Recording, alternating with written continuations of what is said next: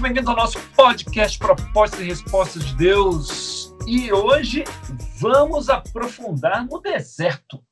O povo não sabe ainda, mas eles vão passar muito mais tempo no deserto do que eles pensam.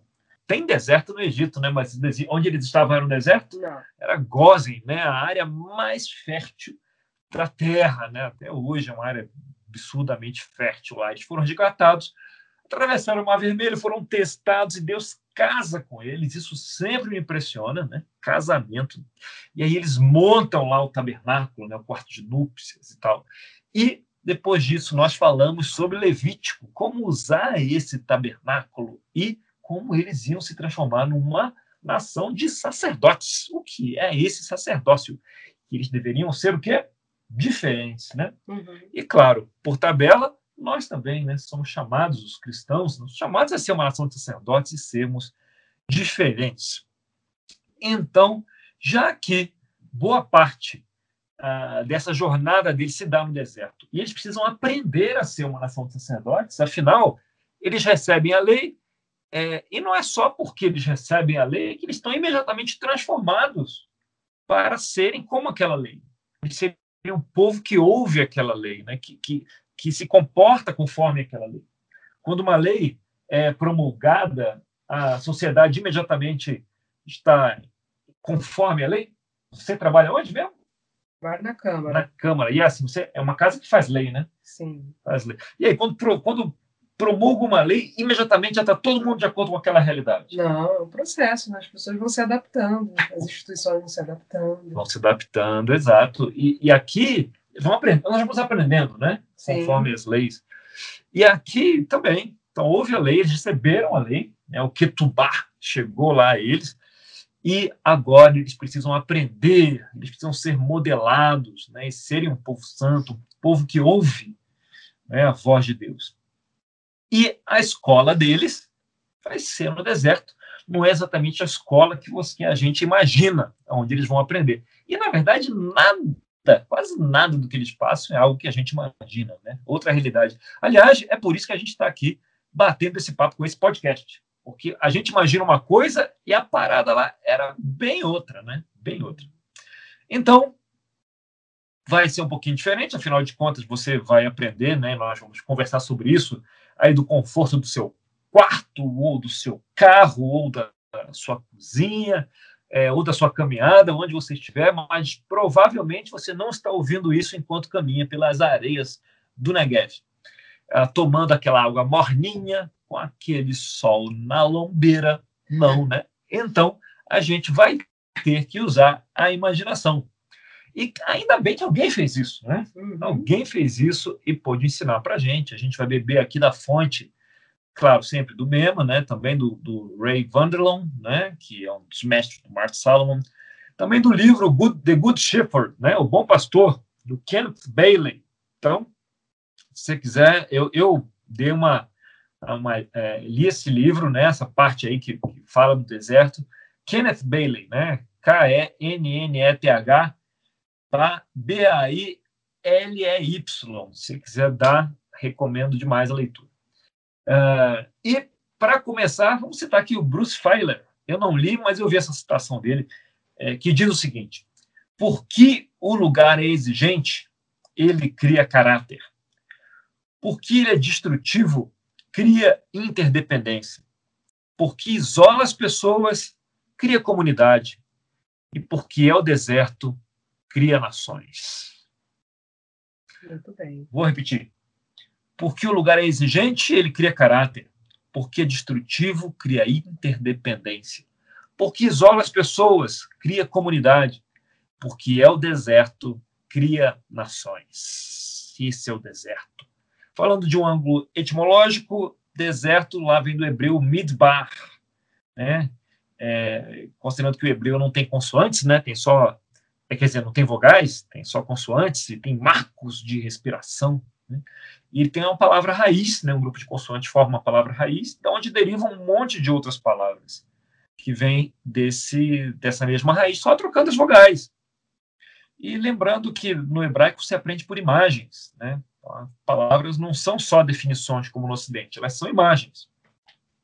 E no hebreu bíblico, tinha pouco mais de 8 mil palavras, enquanto no português tem mais de 300 mil, no inglês 400 mil. Né? Então, é, lá eles têm essa derivação de palavras. Né? Então, se você pegar a, o, as consoantes DBR, né, Dbar, significa literalmente palavra. E Midbar, deserto, vem aí, né, dessa raiz palavra e, e deserto.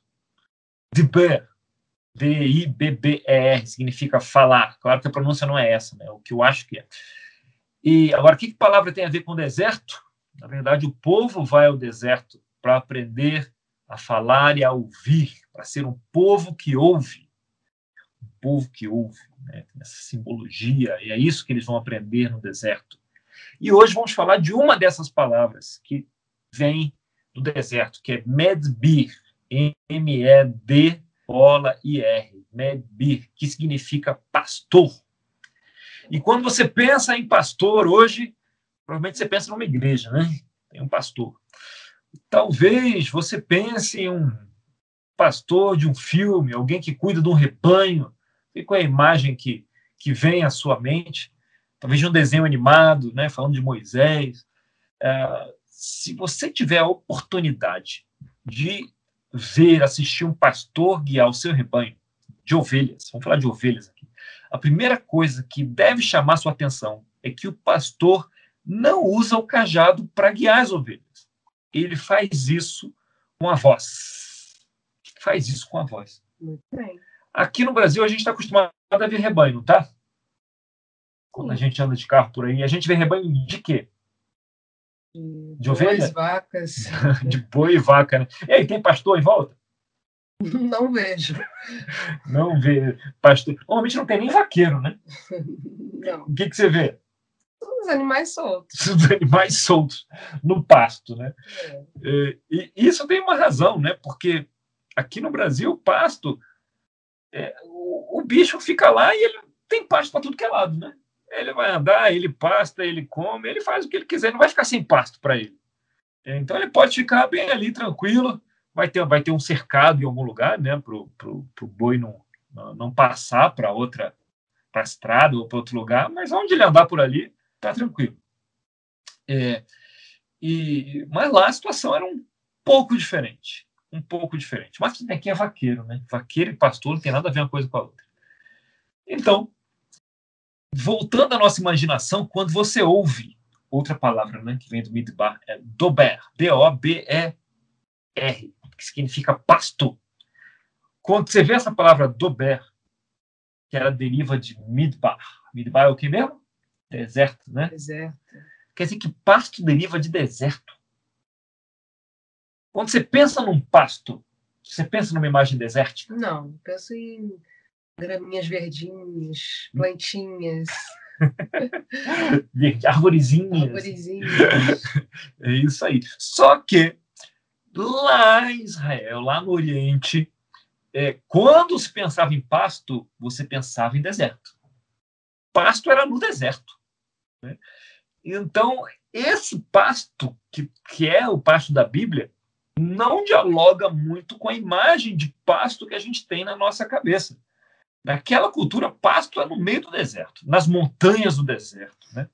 Porque, mesmo na estação chuvosa, é, que chove e a chuva vai embora, né? desaparece, volta a ficar seco depois de um tempo. Mas acumula um pouco de umidade é, perto das rochas, em alguns lugares né, que acumulam as pocinhas e ali nascem os tufos de grama. E é ali que as ovelhas acham algum alimento. Mas se você olhar, mesmo na estação chuvosa, você não vai ter um, uma parada verde assim, um horizonte verde, igual a gente está acostumado a ver por aqui. Vai ser um horizonte bem marrom. Uhum. Então, se você colocar no seu Google Imagens, assim, o Negev, né, o deserto lá de Israel, é aquela imagem, é aquela imagem. É, aí você pensa, não, mas espera aí, não tinha lugares verdes lá? Então, claro que tinha lugares verdes, que, aliás, ali as margens do Jordão, né, lugares mais irrigados, e eram lugares onde eles usavam para quê? Para plantar, né? Aquilo eram feitas lavouras ali. E eles não iam usar lugares que eram ótimos para plantar para pasto, né? porque aqueles lugares eram muito preciosos. Só quem usa lugares bons para plantar para pasto somos nós. A gente tem tanto lugar decente para plantar, né? É, que a gente usa até para pasto. Né? Mas é, eles, não. Ainda que a gente precisa trabalhar um pouquinho a terra, né? Mas aqui dá para plantar, não é deserto. É, eles não, se dá para plantar, eles não iam deixar isso com ovelha, com cabra. Ora, bolas. As ovelhas que achem seu alimento no deserto. Né? Lugar de ovelha no deserto. Pra, o pasto delas é no deserto. Então, os pastores eles tinham uma função essencial, que é o contrário da vaquinha, que não precisa procurar o alimento, porque aqui, lá aqui em Minas Gerais, no DF ou São Paulo, todo lugar que a vaca for, vai ter pasto, né? vai, ter, vai ter comida para ela. Lá não. O pastor, o trabalho do pastor não era só ficar vigiando as vaquinhas para ver se alguma não se perde. Nossa, fiquei aqui, me, me distraí aqui no WhatsApp e a, e a, ovelha, agora tem uma ovelha perdida. Né? não era isso. É, o, o, o pastor, ele tinha que guiar as ovelhas, guiar as suas ovelhas até onde havia alimento. Porque as ovelhas estavam no lugar, ela comia aqueles tufinhos, onde se alimentava ali e tal. E adivinha só o que acontecia? Depois que ela comia os tufinhos, eles acabavam. e elas ficavam com fome. E elas ficavam com fome ali. Né? E aí, e tinha que guiar aquele rebanho até outro lugar. Eles conheciam aquilo lá, né? a vida deles era aquilo ou delas, né? na verdade, era uma, muito mais comum ter pastoras do que pastores, para guiar os, as ovelhas até onde eles iam encontrar mais pasto e até onde eles iam encontrar água. Não é? Água. Também não é igual aqui, você tem água para caramba. Lá você não tinha água, não tem água. Então tem que levar as ovelhas até onde tem água para elas poderem beber.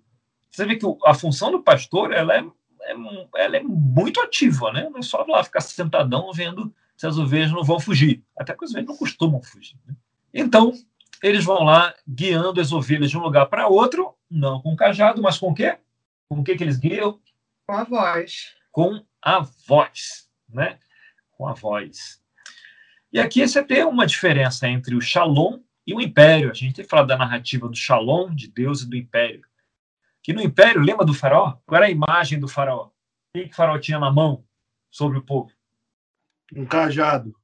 Um cajado, tinha um cajado, tinha um porrete, né? Ali para guiar o povo. Né? Então ele guiava com na paulada, né? O, o, povo muitas vezes, principalmente o povo de Israel, eles conheciam para como é que o, o faraó usava o cajado. Mas o pastor não, Shalom não. Shalom guia com a voz. E é por isso que parte do treinamento era o povo se tornar um povo que ouve, né? um povo do ouvido, um povo que ouve. Precisa da paulada para guiar para onde ele vai, se ele for um povo que ouve. Uhum. E, e, lá, quem acompanha né, os jornais do, dos beduínos, claro que eu não acompanho, né, eu li isso em outra fonte, uh, eventualmente haverá um, algo vai acontecer, sei lá, uma tragédia, e o, e o, e o pastor, a pastora, morre né? uma enchente pega, tem um ataque do coração, sei lá, morre. E aí, como é que fica o rebanho? É, abandonado. É, abandonado. Mais do que isso. Perdido, né? Fica meio perdido. Cadê a voz que eu estou acostumado? Exato! Cadê a voz? É, o, a ovelha conhece a voz do pastor, do, do seu pastor. Então, quando perde aquela voz, o rebanho se perde. É comum você perder o rebanho inteiro de ovelhas porque não tem mais a voz que eles conhecem. Então, eles não ficam perdidos nessas ovelhas, né? se perdem mesmo. Então, caso esse pastor não tenha passado ali para outro, né, treinado uma outra voz para guiar, é, o, o, não é incomum que, o, que, o, que, nesses casos, o rebanho inteiro se perca. Né? Tá lá, você pode descobrir isso no livro Bom Pastor. Então, eles não só seriam modelados no deserto. O deserto não é só importante por isso, mas os caras que a gente estudou, os patriarcas, onde eles viveram? Né? Onde viveu Abraão? Ele viveu na praia? Não. Ele viveu aonde? No deserto. No deserto. Aonde viveu Isaac? E Jacó? Deserto. E José? No deserto.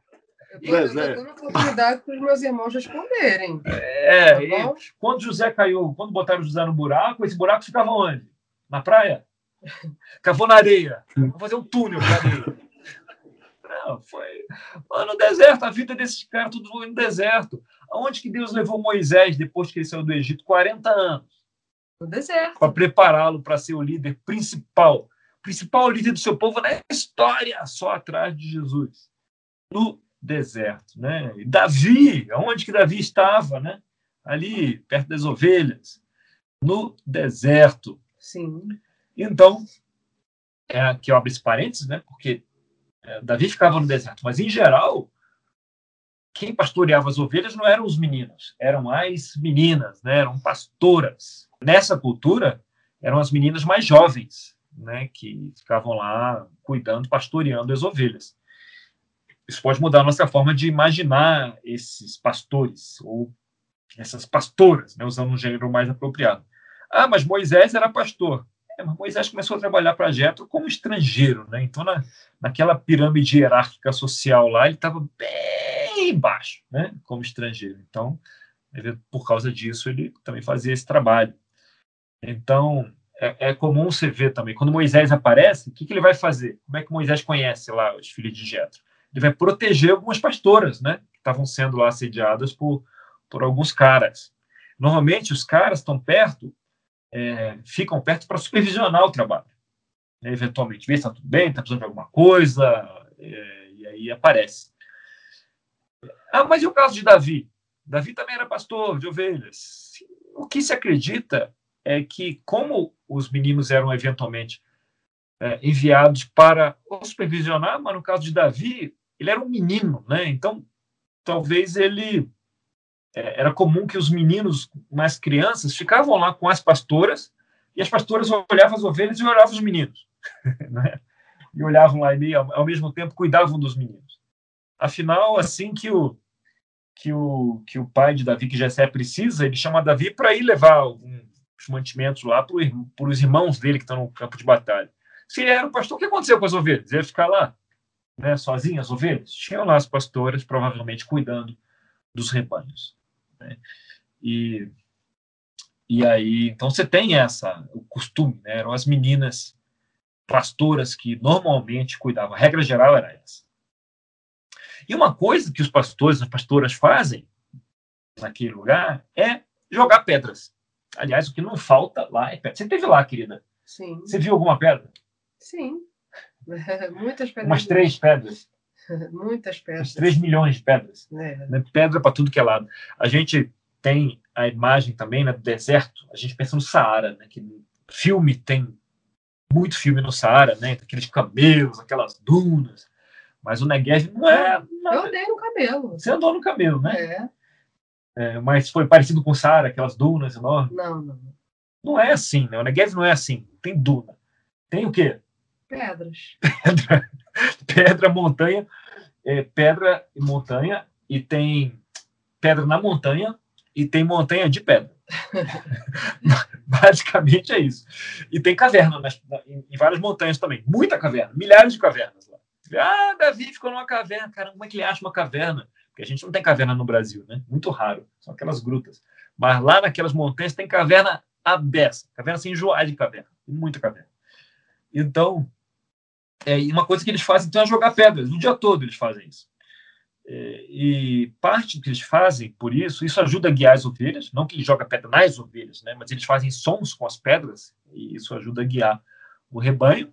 E sem ter outra coisa para fazer, eles ficam muito bons nisso, de jogar pedra. Jogam pedra muito bem, muito bem. Né?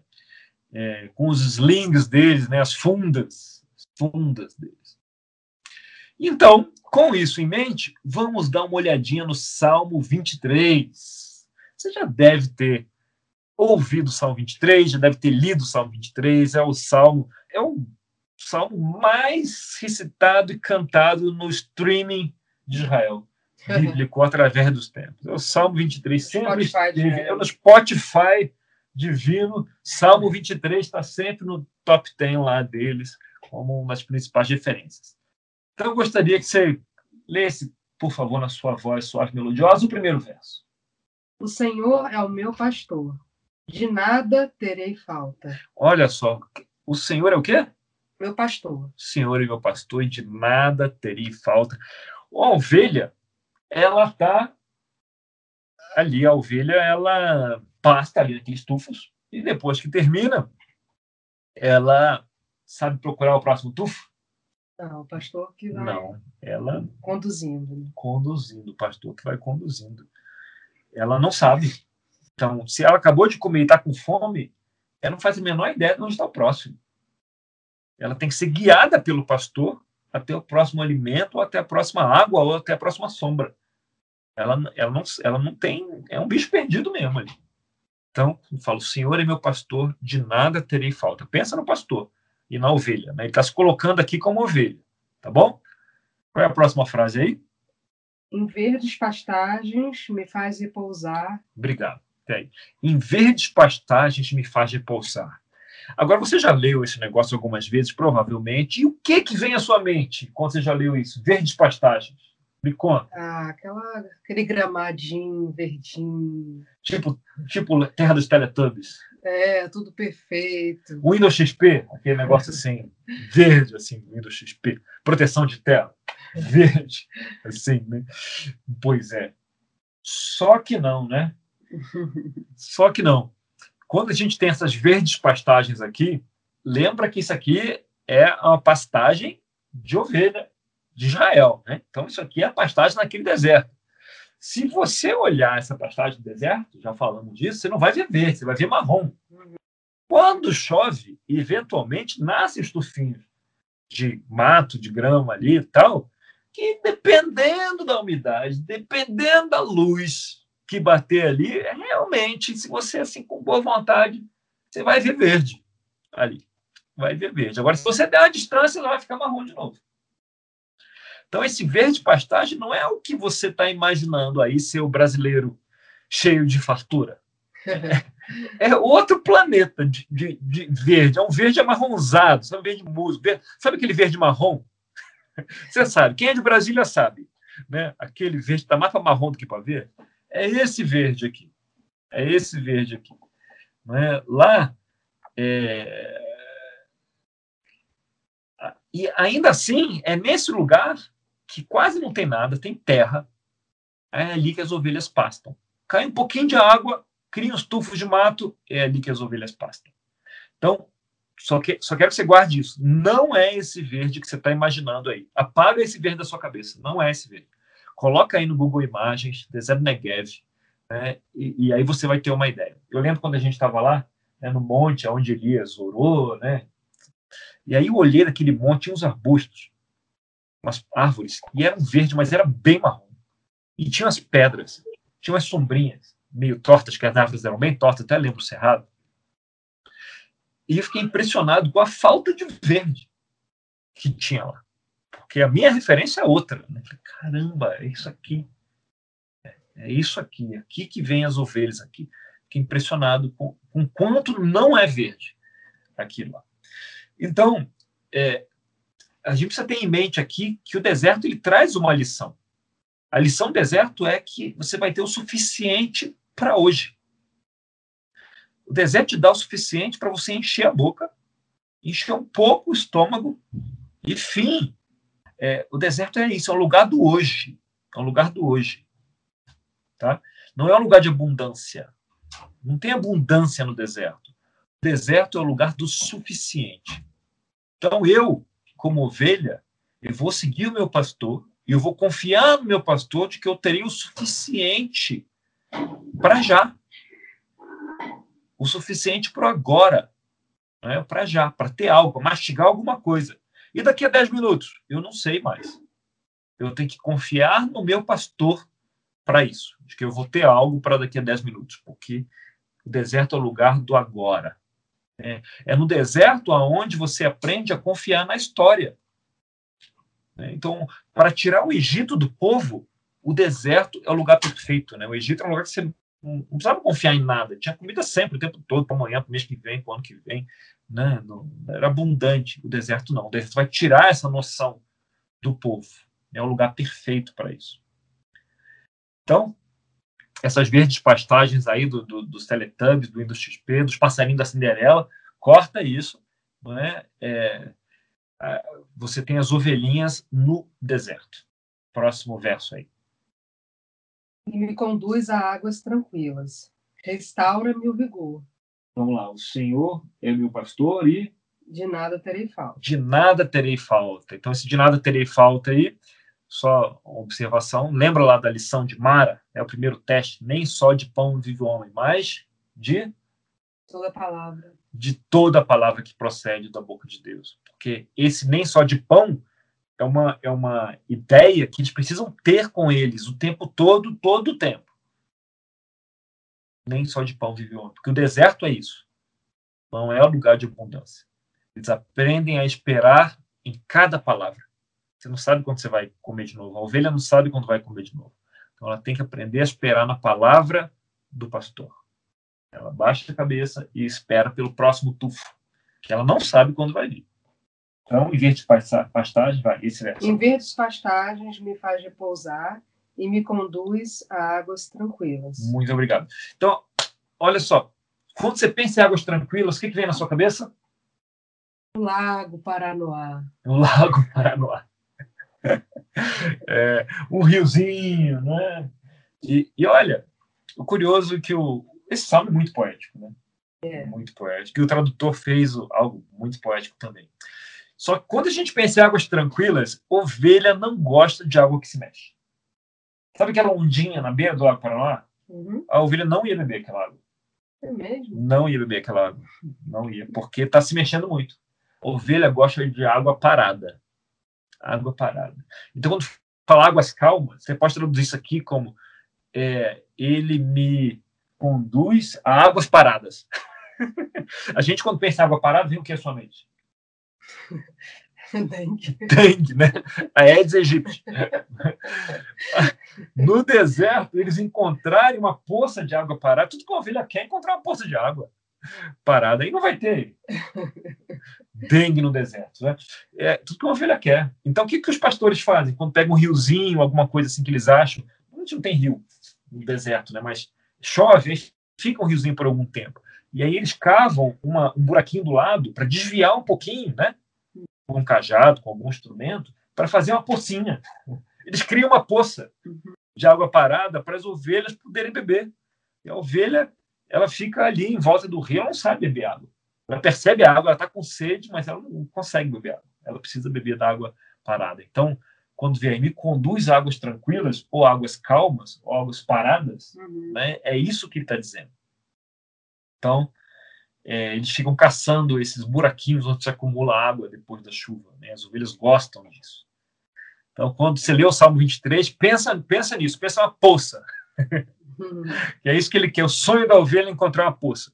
Ou encontrar um riozinho onde ele vai desviar uma aguinha e, e parar aquela água para as ovelhas beberem. E aí a próxima frase diz o quê? A próxima linha. Restaura-me o vigor. Restaura-me o vigor. É outra frase que ganhou uma poesia que não tem tanto no original. No, no, literalmente no original é ele me traz de volta. Né? E aí pegou-se o, o, o, espírito do me traz de volta, como se fosse uma restauração espiritual, uma restauração do ânimo, da força. Mas você pensa numa ovelha, que é assim, ele me traz de volta. Né? Isso é, é, é a imagem de uma ovelha. A ovelha que precisa ser trazida de volta é uma ovelha que fez o quê? Está perdida, né? É uma ovelha que está perdida. E agora a gente sabe por que, que a ovelha se perde. Porque o pastor está em movimento, né? Ele, ele, as ovelhas comem lá, acaba a comida, acaba a água dali, ela digere aquilo lá, fica, fica de boa ali quietinha, digere, precisa achar em outro lugar. Então o pastor está levando a ovelha de um lado para o outro. E ele passa por montanha, sobe morro, desce morro, passa por caminho. E nesses movimentos, uma ovelha pode se confundir, que é uma ovelha, afinal de contas é uma ovelha, né? se confunde, pega um caminho errado e se perde do rebanho.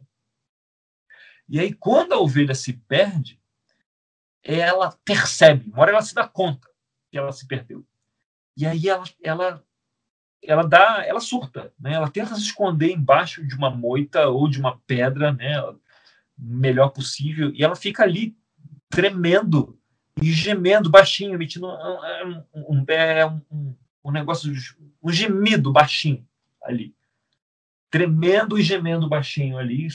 Ela não tenta achar, não faz nada, ela fica ali. Ela trava ali.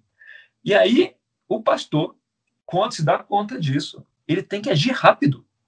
Porque se ele não achar ela rápido, um, predador vai achar, porque ela, ela não se esconde tão bem assim e ela fica fazendo som, fica fazendo ruído. Então, um predador vai achar uma cobra, um leão lá, alguma, alguém vai achar aquela ovelha vai ter uma ótima refeição. Então, o pastor precisa achá-la rápido e trazê-la de volta. Só que quando ele acha, é comum que a ovelha ela esteja tão traumatizada, tão estressada, que ela não consegue andar. Então, ela tem que ser carregada. Tadinho. Aí o pastor coloca a ovelha no lombo, nas costas, e vai carregar a ovelha de volta para o rebanho. Então, quando você vê aí, restaura-me o vigor, você, se você tiver a oportunidade de ler em outras línguas, em inglês, tal, você pode ver outras traduções, você vai ver isso em outras traduções. Ele me traz de volta, ou ele me traz para o caminho certo, é, novamente, né, porque está no caminho errado. Você, a imagem é do pastor indo caçar a ovelha, né, eu estou falando o salmo como ovelha, né, do ponto de vista da ovelha. Então ele me traz de volta.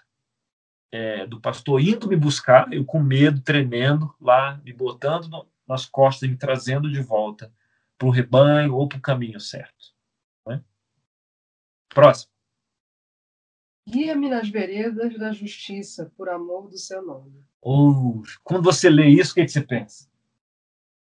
Ah, pedindo ajuda para que eu caminhe na trajetória certa. Na trajetória certa, isso. Do ponto de vista das ovelhas, tem um monte de caminho ali. E o pastor está guiando por um caminho para levar para onde tem comida. Ela pode pegar o caminho errado e parar na boca do leão. Então, essa é a imagem. Guia, veredas é caminhos, né? Caminhos. Então, guie-me pelos caminhos certos, né? O caminho da justiça, por amor ao seu nome. E a gente não, dá, não se liga muito nisso, né? Por amor ao seu nome. Porque o bom pastor, ele não perde ovelha. O pastor está ligado nas ovelhas. Quando perde uma ovelha, ele percebe logo, ele vai lá, cata e traz de volta para o caminho. Então, se o pastor perde ovelha, ele não é um bom pastor. E o seu nome é manchado. Então, o, o salmista, né, Davi, pede: olha, guie-me no caminho certo por amor ao seu nome. Porque eu sou sua ovelha, você não pode me perder. guie-me no caminho certo. Né, para sua reputação como bom pastor ser mantida, ser sustentada. Aí, né? O bom pastor faz isso, é a sua reputação em jogo. Né? Olha que oração interessante uhum. essa. Né? E aí, logo depois, a gente chega no. Mesmo quando eu andar por um vale de trevas e morte. Obrigado. Mesmo quando eu andar por um vale de trevas e morte. E o que, é isso do ponto de vista da ovelha? É um termo de pastoreio também, né? O vale de trevas e morte, o vale de sombra da morte, né? Você vai levar o seu rebanho de um lugar para outro. E às vezes o sol se põe no meio. Você não volta para casa, você vai passar muitos dias no deserto. É, e o, o, sol se põe no meio e fica escuro. Então se torna um lugar horrível para se ficar, dependendo do lugar. E tem uns lugares, tem uns vales que foram construídos através dos milhares de anos, né? Esse deserto não é um deserto que não chove nunca, no deserto de Israel. Chove e às vezes chove muito, só que de uma vez só. Né? E cria aquelas trombas d'água e cria sulcos né, e vales é, lá na, nesse deserto. E você está passando por um vale desse que não tem saída à esquerda nem à direita. Você entra, você vai sair do outro lado do vale. Imagina que você está no vale desse e escurece. E fica uma escuridão daquelas. E esses vales é um lugar perfeito para você ser emboscado. Para ter um bandido, um ladrão de ovelhas, aparecer ali, né? Se aparecer um predador, não tem muito lugar para escapar ali nesses vales. Se chover, a água pode arrastar. São lugares perigosos esses vales, e ainda mais à noite. Né? São lugares aterrorizantes. Ainda que o risco real de cruzar esses vales não seja tão alto ainda, mas ele, ele existe. Né? Ele existe, é um risco que existe. E então atravessar esses vales pode ser uma experiência aterrorizante. Né? Então, aqui o, o, pastor, né, Davi aqui, que é, tem experiência com isso, ele sabe disso, quão aterrorizante pode ser essa experiência. Então ele fala: ainda que eu ande pelo vale da sombra da morte, o vale de trevas e morte, né, ele está é, é, referenciando esse terror que são esses vales. Né? Esse, nesse vale só é possível ir para frente. E aí, nessa situação de terror, o que, que ele fala? Não temerei perigo algum, pois tu estás comigo. A tua vara e o teu cajado me protegem. Obrigado. Então, tá vendo? Você está lá, e ainda que essa seja talvez a experiência mais aterrorizante que, que você pode ter, né, de, de percepção de medo, ele fala: Não temerei perigo algum, como ovelha. Por quê?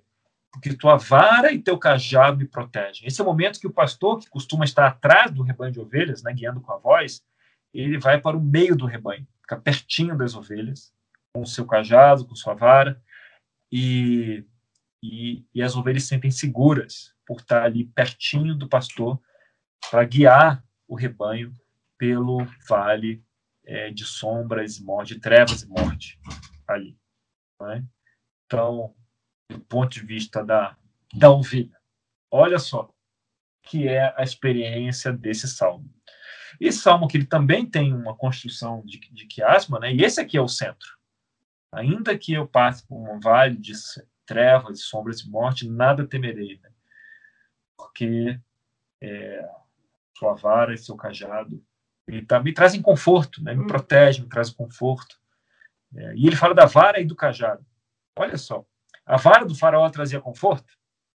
Não. Não, né? A vara do faraó trazia o quê? Medo. Medo. Mas a vara do pastor, para as ovelhas, o que, que traz? Traz segurança. Traz segurança. Porque o pastor, ele usa a vara para defender as ovelhas. Pode vir uma cobra, ele usa a vara, ótimo instrumento para afastar a cobra, Sim. atacar um, um, animal um predador, né, que venha, né?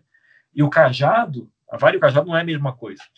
É, o cajado ele usa para se apoiar, para escalar, para ajudar uma ovelha que está com a perna presa, né? O cajado ele é meio curvo na ponta, né, de cima, ele pode um instrumento para você ajudar a conduzir as ovelhas e a vara é um instrumento ali de, de defender né, as ovelhas, como se fosse uma massa, né, uma arma, uma massa, né, de, de guerra, só que bem rústico, né, de, de pastor.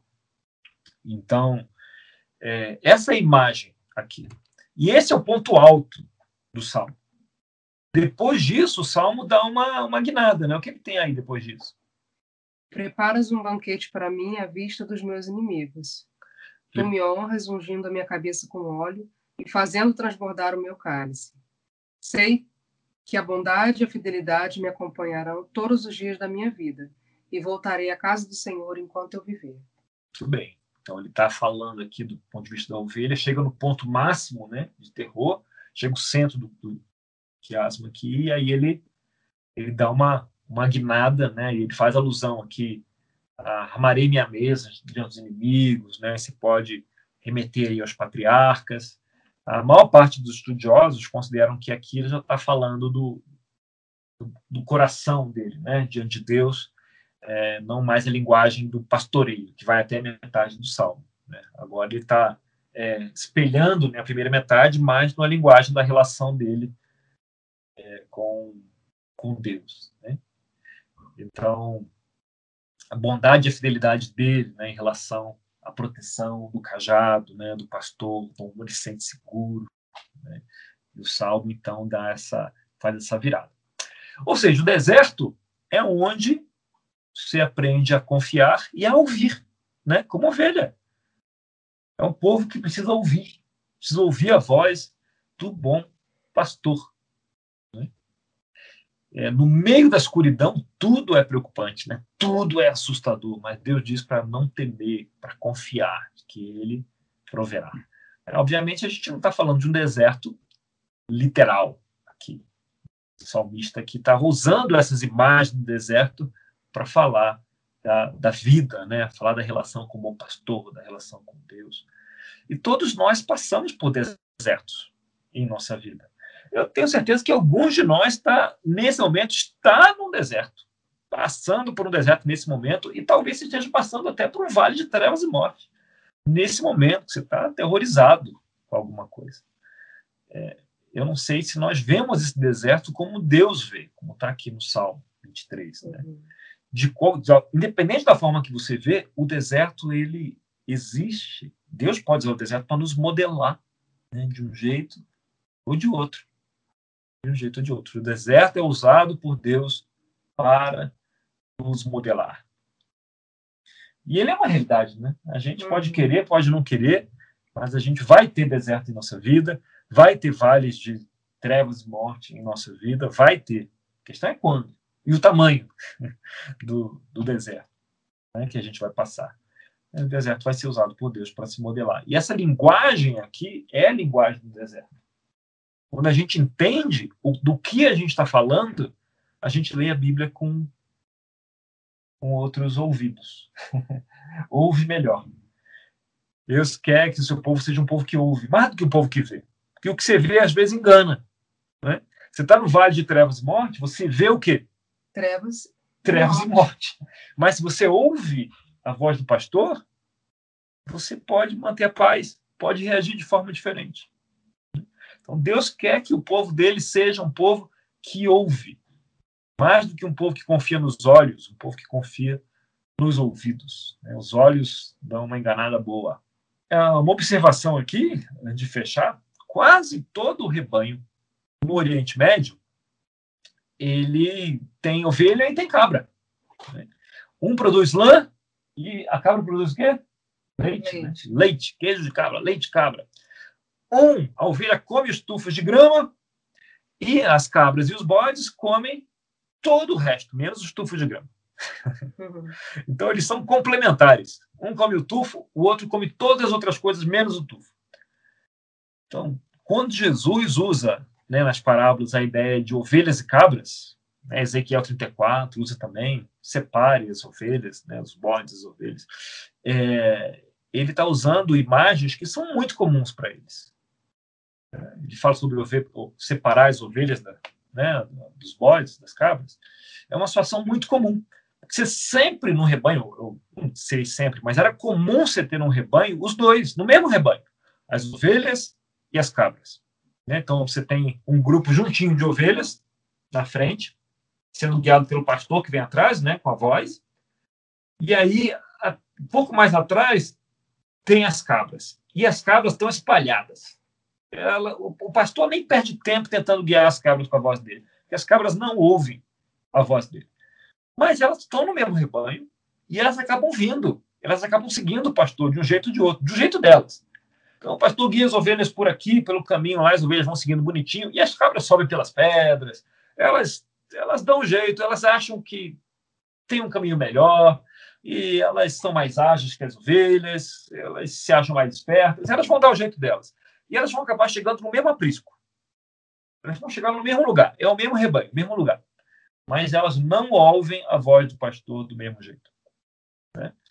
E dá para você pensar nisso, né? Jesus faz algumas imagens, dá para você pensar nisso. Que tipo de pessoa você é nesse rebanho? Né? Você é uma ovelha ou você é uma cabra?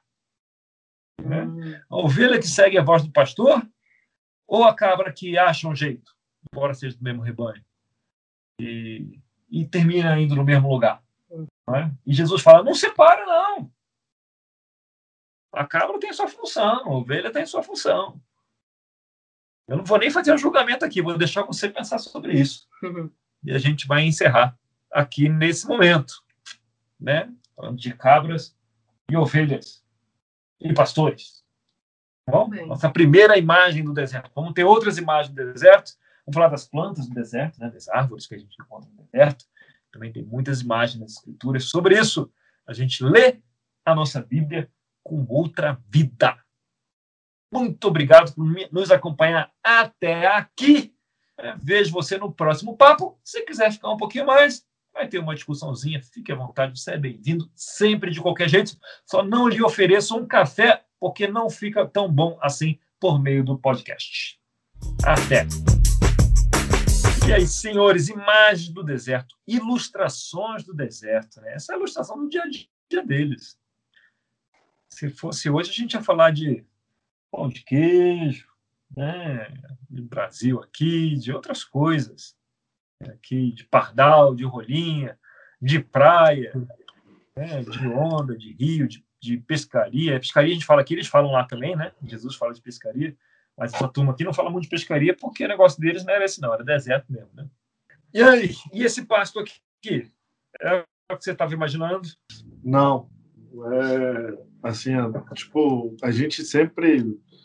É, eu, eu, eu, também acho que foi um momento, né, do, do que é, Davi estava falando ali com Deus e tal, né, mostrando a fé dele, mas a gente acha que é um trem completamente diferente, né, que, que ele está narrando um, é, uma coisa, assim, não a história de uma ovelha, né, de como vive a ovelha, como é que ela faz, o, o processo dela, né, e, e quando a gente vê, assim, que é, é cada detalhe que a gente não tem nem noção, né, não, não entende porque também é, acho que o nosso lado aqui é mais é textual e eles é eles são mais é, visual, né?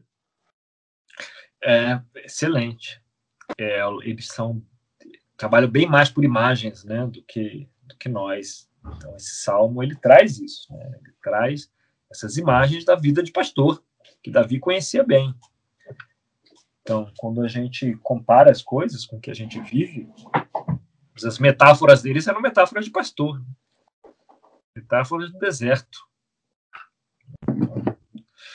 Era o que eles conheciam, a relação das ovelhas. E eles se relacionavam com as ovelhas, né? O pastor acaba criando uma relação.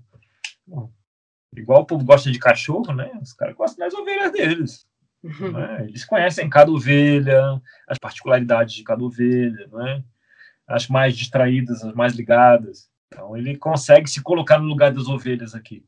Ele percebe quando a ovelha está assustada, quando está nervosa, quando está com fome, quando não está.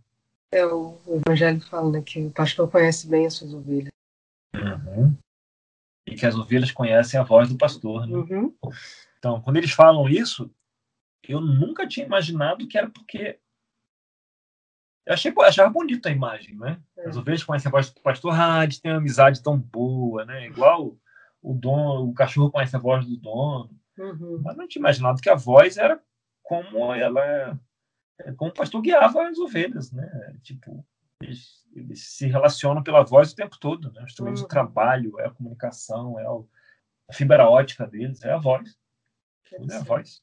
Algum outro pensamento? tiver. Eu, eu quando vi isso aqui, é, parece que o Salmo 23 ganhou outra outra vida, viu? Ah, com certeza. Eu confesso que eu, eu sempre achei o Salmo 23 muito bonito. Para mim também. Mas eu não. Tipo, quando eu vou ler o Salmo 23, eu não fico tão animado. Porque parece que eu já li tantas vezes. Ah, beleza, isso aqui eu já li 100 vezes. Mais ou menos uma, não vou aprender nada de novo. Eu sei que eu vou, posso aprender nada de novo, é meu orgulho falando, né? Uhum. Aqui. Ô, cabra. É, o cabra. é a cabra falando aqui, no meu lugar. Mas quando ganha perspectiva do que é, não é, da, do ponto de vista da ovelha, do pastor, oh, quantas cores tem dentro desse salmo que eu não imaginava que tinha. Essa questão da voz é, é, é muito, para mim é muito significativa, assim, né? Amém. Como você consegue fazer algo pela voz, né? Ao invés de usar a força, né? usar uhum. talvez a raiva, a energia e tudo mais, né? E, e Deus é assim, né? É muito difícil para mim imitar essa essa característica de Deus, né? De fazer as coisas pelo amor. Né? O, o David tem uma história nos anos 30, não é? Lá na, é, na Palestina, né? tinha lá entre guerras, né? Uma hora lá que ele teve um, uma rebelião né, na Palestina, que foi ocupado pelos ingleses ou franceses, não lembro direito agora, mas aí eles deram uma sequestrada nos rebanhos da galera, e aí eles podiam resgatar os rebanhos, mas pagando uma taxa, né? Tipo, eles aprenderam... É, sequestraram os rebanhos. E aí os pastores é, poderiam ir lá pagar uma taxa lá qualquer e, sei lá, um castigo lá, né? E aí resgatar as ovelhas que eles tinham. E aí tinha um, um caso lá de um. Conta a história de um menino, um adolescente, né? Tinha lá seu, seu, suas 11 ovelhas, 9 ou 11 ovelhas, que era tudo que ele tinha, né? Aquilo. E, de alguma forma, ele conseguiu levantar o, o valor, não devia ser tanto assim, é suficiente para resgatar essas ovelhas. Ele levou lá o documento lá do rebanho que ele tinha lá para os guardas, né, os soldados lá, e, e aí os soldados falaram, tá bom, então escolhe aí suas nove ovelhas e leva. Aí ele falou, não, quero as minhas ovelhas. Aí os caras riram, né? Então os caras riram, porque como seus olha, você tem milhares de ovelhas aqui, né? Ahá. Mas o menino não se deixou, ele falou não. E aí ele foi lá passeando, chamando as ovelhas e as nove ovelhas dele vieram. E ele levou as ovelhas dele. foi chamando, pronto. E isso é compatível com as histórias que eles dizem que quando eles vão até o, um, um lagozinho, né, um poço, onde tem as palmeiras, tem esses lugares, né, eventualmente se encontram muitos, é, alguns rebanhos se encontram ali, né, os pastores e suas ovelhas se encontram ali, e as ovelhas se misturam. Só, os caras não estão nem aí para isso. Pode misturar à vontade. Que na hora que o pastor chamar, as deles vão seguir e as outras vão ficar onde estão. Só quando os pastores de cada uma chamar que as ovelhas vão se mexer. Então elas se misturam, mas não se confundem umas com as outras, né? o que é uma, uma situação bem comum né? naquela região. Afinal de contas, os irmãos se reúnem nos lugares onde tem água. É, e, mas tudo bem, ninguém precisa se abalar por causa disso. Ninguém vai se confundir, ninguém vai levar a ovelha que não é sua, porque, a não ser que carregue, né? Porque a ovelha não vai vir. Quando o pastor chamar, ela não vai vir. Só vai vir as daquele pastor. Bom. O que me impressiona também é, é que não é pela força, nem pela abundância, né?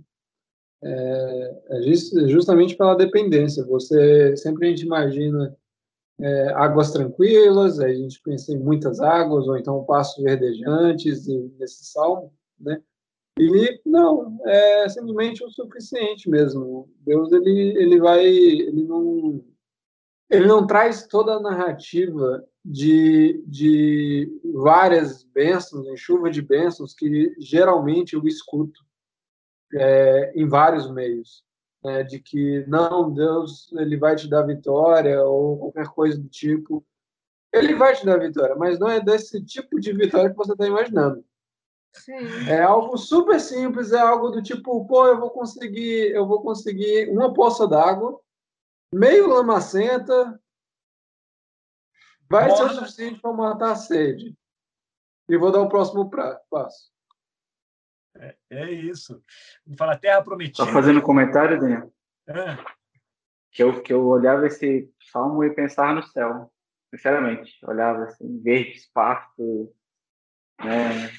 tranquilidade, eu pensava, caramba, é, é Davi né, vislumbrando o relacionamento de, de, com Deus como o céu. Aí você traz isso, é bem impactante.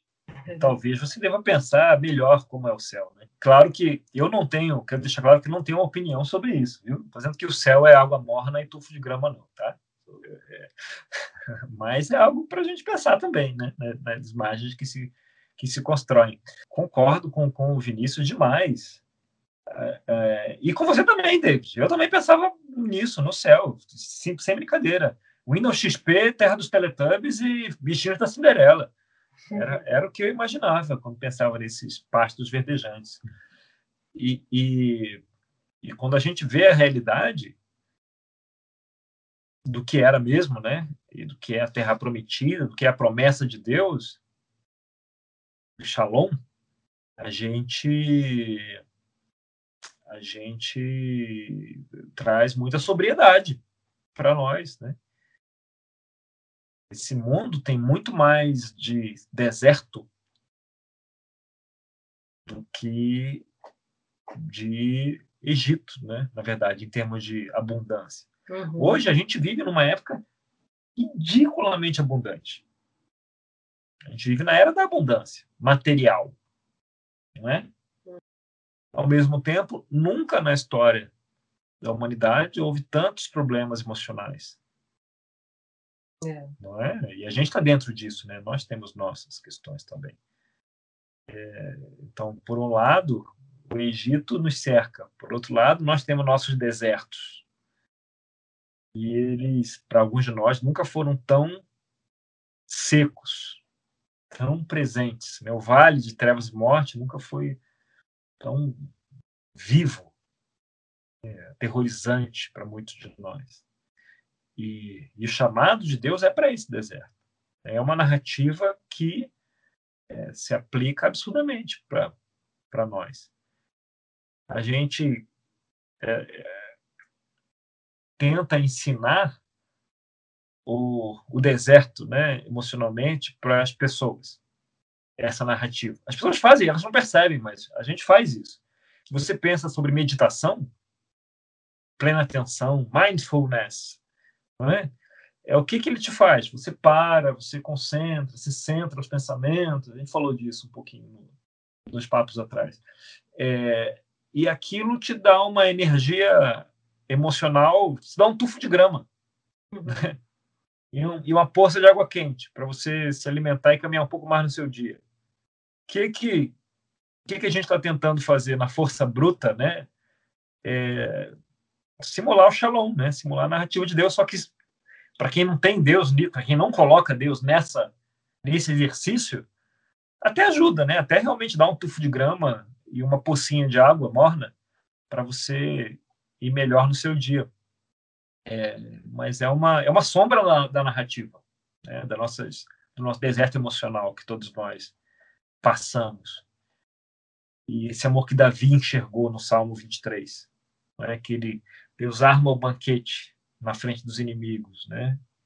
E ele se sente seguro ali. Né? No meio do deserto, ele arma o banquete. Ali. É, é a segurança de Davi é, num ambiente que, de forma alguma, poderia trazer segurança. O deserto é assim. Né? Um ambiente hostil, extremamente hostil, extremamente inóspito, extremamente agressivo, duro. É, e é ali que o povo ia ser treinado a confiar na história. É chamado para o Shalom, e aí não entende nada quando chega o deserto. Fala, oh, amigo, o deserto faz parte do Shalom. Costumo dizer que a glória da vida cristã não é abundância, essa, essa vitória financeira e tal. É, a da vida cristã é aprender a passar pelo deserto com graça e com esperança. Né? E com certa alegria até. Não, eu só ia perguntar isso mesmo, se você acha que a condição. Você já respondeu, né? Condição primordial, né? Porque Davi fala, né? É do, da questão do deserto, e depois ele chega né, no, no, banquete. Então, como se fosse uma, uma condição de participar do banquete também provar do deserto. Ó, oh, David, não é uma condição. Que Deus dá banquetes porque dá. E também Deus dá deserto, porque Deus dá. Os desertos existem porque existem. Entende? Um não é condição do outro. Os dois existem. Os banquetes são incríveis. A história é boa e a gente deve curtir, brincar, nos divertir, comer, beber, nos alegrar. É, porque amanhã morreremos, não é isso? e os desertos estão aí. E a gente precisa passar pelo vale de sombra da morte e sair do outro lado.